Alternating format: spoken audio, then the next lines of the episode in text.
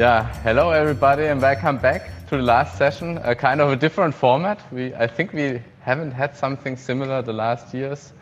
Uh, a panel discussion that came up uh, one of our spontaneous brainstorming what we could do. And we invited some of the people um, to this round, uh, which contributed also in the past, today, uh, to the UI5 community. And and the good part about this hybrid event is that we can have guests from remote. Down under. Down under, yes. Jakob, hi. Jakob, hi. And then there is from India, I hope we can see him as well. Yeah. It's Nitish. Hello. Yeah, hi. Good to have you here. And without further ado, I think we'd like to have you guys remote introduce yourselves. Please uh, say your name, where you work, and what you've contributed to uh, in for the UI5 community. Probably starting with you, Nitish. All right. So, hello everyone. Uh, my name is Nitish, and I'm the co-founder of Integrator, uh, an HR startup based out of India and Germany. My journey with UI5 started 10 years back, and over the five years, uh, I've been working actively on the community side, contributing. Uh, I think starting with UI5 Lab, that's a project uh, would love to share and talk more about. I think uh, Best of UI5 has been uh, superseding it and is the natural successor for it. And apart from that, we we're a company that works a lot on UI5 and open source, leverage a lot of open source controls. So we try to put back some of our internal tools, be it uh, easy deployer to BTP and SAP or other utility tools. So yeah. Thank you, Nitish. And then over to you, Jakob.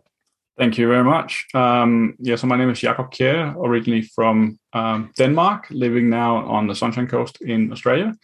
I've been doing UI5 since the very early beginnings, uh, teaching myself JavaScript, etc., on the way, and have been contributing to the open source community for a while now. And pretty much started whenever I saw a gap. Uh, so that like the um, UI5 language assistance inside VS Code, as you've uh, seen the Yeoman generator probably in my last session, uh, the one login. I've also done some stuff uh, to help with the simple proxy, etc. So whenever I see an opportunity and where something where I can add some value, I'll try to do my best to to help. Um, also with the VS Code for ABAP extension, for example, on on another topic so yeah, I'm just trying to to do my part. Uh, currently, I am employed by SAP, so I. I joined SAP about three months ago. Yeah, thank you. And I thought we could use you as uh, yeah, somehow an example how external contribution also looks like. And then out of a sudden, you said you joined SAP. Uh, too bad. yeah, and then we have two other colleagues in the room, also uh, two active contributors to the UI5 community. One of you is Marian. And maybe you do a same introduction here. Yeah, I'm Marian Zeis. I'm an independent consultant. I'm working with UI5 for about four years, a, bit, a little bit more than four years. And I started with the community just to get started and how can I contribute back. And my main project, as you saw yesterday, right now is Best of UI5 but I'm everywhere and I'm a full stack developer, so I also uh, contributed to, to ABAP open source project as well for example, the, the Exercism project, if, when you heard about it. And then there's uh, Marco, um, a very active member, but not so visible in the community in quotes yet. So, yeah, uh, my name is Marco Beier. I'm also a full stack developer at Accenture, and I've been working with uh, UI5 for, well, starting from 2017, I think. Yeah, whenever I see somewhere I can help in the in the open source community, I like and try to contribute to feed best of UI5 or one of the generators. Okay, thank you, Malcolm. Yeah, one thing which comes out of my mind in the beginning is um, Nitish mentioned it already. Um, it's one of the starting points where the UI5 team and the community were working together. It's the UI5 lab. Um, Nitish, how did it happen that it um, this project has been started? Yeah, I think it's been uh, almost five years 2017 is when uh, this project really started and uh, i think i must credit michael graf uh, who believe started and contributed most to the project i think uh, i uh, at a parallel time i had moved out of sap just and i was exploring a lot of uh, other technologies on javascript frameworks ranging from react and other things which introduced me to a lot of custom control libraries So if you look at uh, things, other JavaScript frameworks, you have libraries out there publicly. Since it's all open source, people come back and contribute. And I think that was one of the origination point for UI5 Lab. And the idea was that apart from SAP's delivered uh, controls, we let the custom controls developed by the committee be available for the community. In the end, it's all open UI5, but uh, yeah, it was an idea to make it simpler to contribute. And I remember we presented once in 2018 at UI5Con in Bangalore. That was the first time we talked about it, uh, building some Yeoman generators. Not very different uh, from the Yeoman generators today, but it was for specific cases back then. Uh, it somehow laid a foundation for that, um, what came up later. But I think you, I said it already in the keynote, you were much ahead the time with that because really the, the tooling and all the environmental part is, was not yet there. It did feel a little bit, uh, yeah, tweaky what you need to do to get the things running. And um, yeah, and then, you know, the question arises, you provide a certain central entry point for the community. You do it for free in quotes. Uh, Marian, you're an independent consultant now. If you contribute something, what do you get out of it? Why do you do it? Mostly experience and, and fun. Like you wouldn't do something for fun. And I think we all developers, we like to develop and and if you have really good counterparts where you can develop together in my case it's peter. Like we really brought forward the best of ui5 and it was just really fun and working with ui5 and quote unquote being on bleeding edge as i said yesterday like using all the new components we can use with ui5 like typescript like web components like uh, what we just saw from from jakob those best of ui5 metadata and all the, the external components. Yeah, and um, I think also you should not underestimate because I just give you a hint at the end uh, that best of UI5 would be a great idea to have, and out of that you somehow grabbed it up and did a lot of things already to make it running. And we saw it yesterday. It's a great thing which is there. It's really born by the idea of the UI5 lab. We have to say this inspired me together with Best of JS. And then if people like you in the community really sitting there and bring in the thoughts and also bring in your work, then something like this could happen. Yeah, bring into work. Um, uh, Jakob, before you joined SAP, you were already pretty active. What motivated you? Possibly my ADHD. Um, so I tend to get very distracted and and lose a lot of patience very quickly. Um, so often I had some issues, and then I would go down a rabbit hole and try to figure out how to solve it. And I've sort of realized, well, if someone else has this issue, maybe maybe it, would be good to to open that and, and contribute that back to the community. So that's how a lot of my my middlewares and tasks uh, came out to play, but also some of the the issues that I've tried to solve on existing open source uh, projects. For example, uh, lack of proxy support for for the UI5 um, language assistant. Yeah, but it's not only that, right? It's also about writing blog posts and stuff like that. So you did also tremendous work on that. And yeah, yeah, say, yeah. Sorry you go. No, go ahead, Volker. I just wanted to say uh, I have to get in line here. For me, it's also the educational aspect mostly. So if I um, get something, uh, if I get a hint of something, and I'm not quite sure how it works, but I probably will need it, contributing back to the community actually forces me to learn that and to really get deep into it. Mm. And I think that's also uh, something like the bottom line that we've heard so far now, um, but for you, Marco, I mean, you're almost always the first to act on uh, open UI5 tweets, on certain pull requests. You read through stuff. Yeah. How's the motivation for you? Well, mostly the same. So I really like uh, learning and really like gaining experience in things. And what's the best way to do that is to engage in the community. And uh, in addition to that, the community makes it really easy for me because everyone is like so encouraging, respectful, and overall just welcoming. Oh. so it's it's really easy to to get into things, write an issue here, contribute some some feedback there, and also know that it might help others. And in the long run, of course, uh, when it comes to tooling, for example, it's really great that this can be used in everywhere, not only open source, not only OpenUI5, but just with the framework itself in general. It's just and that I, I, might take that boomerang back uh, literally to Jakob over down under. Um, did the contributions have a real world impact for you? Well, my contributions has mainly been like helping people around me with having the same problems and obviously, obviously something else. But like you mentioned, blog posts. I've tried to to uh, blog a lot about my experience in regards to, for example, moving to VS Code local development from the Web IDE. Um, back when we started at a, a, former client of mine, handling a lot with component reuse. So again, it's it's about sharing those experiences. And when you start blogging about it, you need to understand what you're doing. So, like, yeah, it's it it really helps with you understanding more and be able to explain it to someone else. Um, secondly, like for me, I generally say that like when you ever have a problem on UI5, ask Google because someone else has probably blogged about it. Um, and that's the, the benefit of the community in, in essence. The collective intelligence. Absolutely. Yeah. Um, moving over to India, Nitish, what is your experience on on, on the, uh, the footprint you can do and uh, you you lay down by do contributions to the community? What you get back? What is your thoughts on that? I think uh, for us, uh, I would say we are a typical company outside SAP that is working on building products on UI5 technology, as well as working with customers on their own solutions.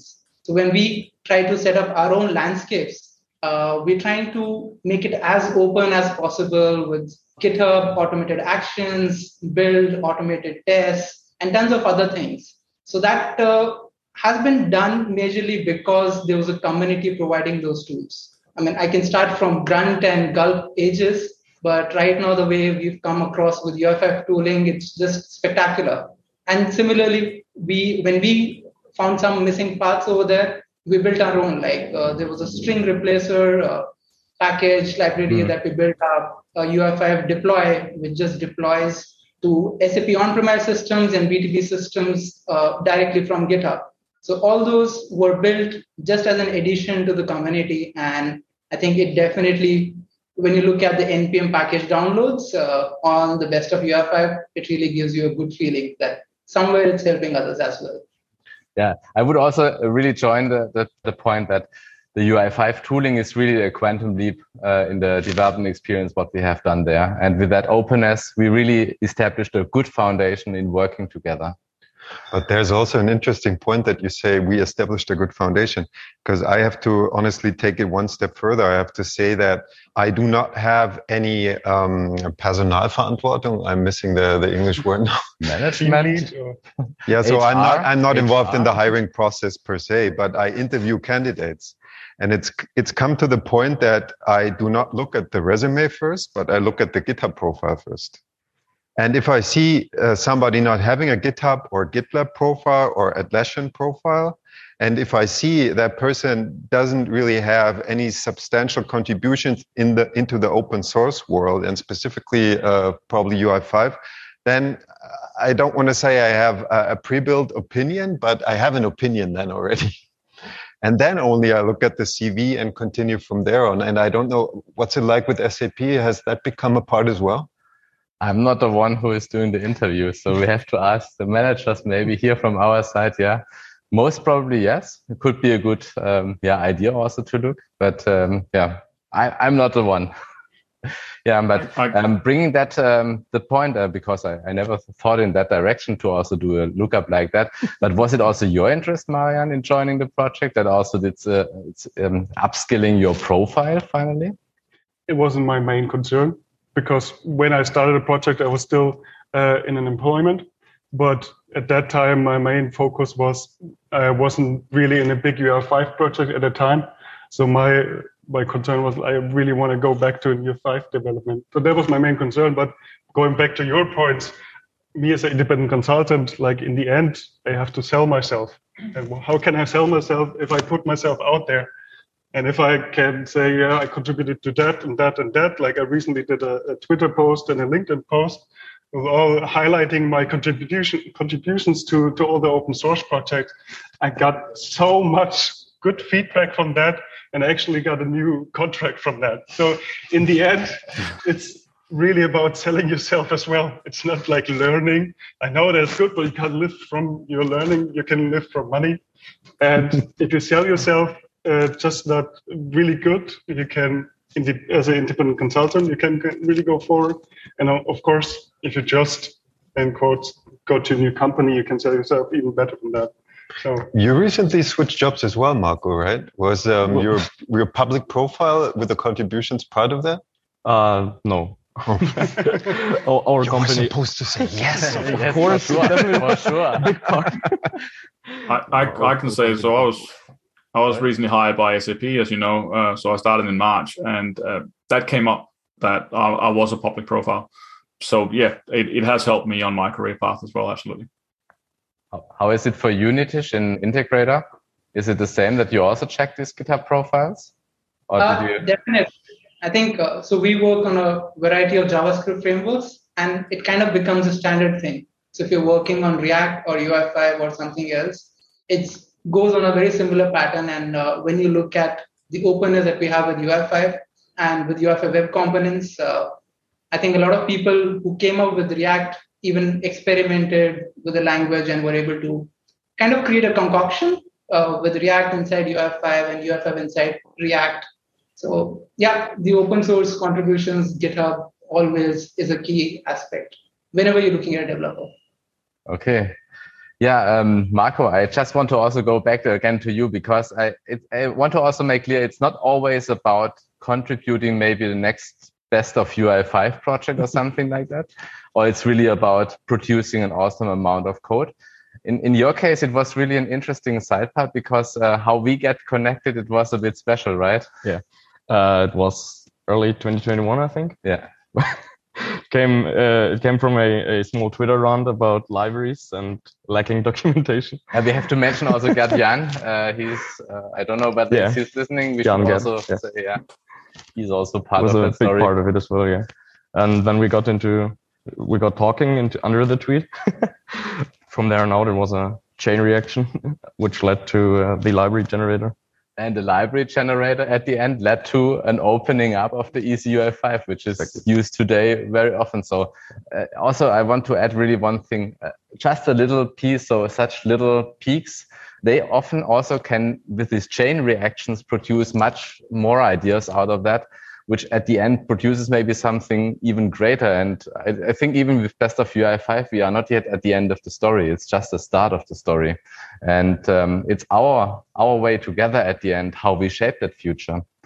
And an interesting point here to take as well is that the contributions, you know, you, you hear contribution, you think, okay, a major functionality change, a major functionality addition, the latest upgrade in blah, blah, blah, blah. But contributing, in my point, is at least as important for documentation. We learned that with wdi5, so there's a community project as well, but you, you would never pick it up if it would lack documentation. So writing documentation is really a major part. And it's fantastic if someone steps in, like some colleagues from SAP, for example, with wdi5, they contributed the entire chapter on the testing uh, library integration. That's really substantial and that's a good write up. And without that, I think the adoption wouldn't have been the same that it is right now already. So um, saying that contribution or contributing means um, not code necessarily, also documentation is very welcome. Documentation, also rollout, speak up, share the knowledge. I think the it's in English. It's called the word of uh, no the the word of mouth. Is yeah. it like that? Yeah, uh, always a bit strange. Yeah, but the word of mouth is really the most important part in how to sell technologies to others, and still the case even if we are that modern. And that's why I, I really would like to yeah, encourage all of you. Yeah, speak up loud, share the things. UI5 is evolving. The community is there. I think we are really open for contribution and it shows it. So how many people are here, um, yeah, being a part of that story. And I think this is really the great success of that, what we have all achieved with that, right? Yeah, and it's always important, as you've heard now from the panelists here, it has a real world impact. It's not just, or it's not only uh, a philosophical approach of sorts, it also has real world implications. And, and that's even, important to know. Yeah, and even little things you never would consider that it changes the world, but it had a huge impact on, uh, because I would say, from that what we have seen, at least there were many things which have been an outcome of a little, little tweet at the end, a little peak. I think that's a uh, applause uh, word because it's really, it's most often these, these things. Yeah, I think basically we are at the end. We had 20 minutes. This was a kind of a new format. I hope you liked it. Thanks for our guests. We have Nitish from India. It's late already. We have Jakob from Australia. It's even later already. Is it morning already? Uh, it's it's uh, 20 past 11 here. So uh, okay. I'll, I'll be woken up in about five day. hours of, of my kids. Okay. So we won't take too much longer now. And thanks to Marian. Thanks to Marco. And also thanks to you comment. Thanks to you, Peter. now go home. yeah, bye. no, no, we, we just have a little point in addition.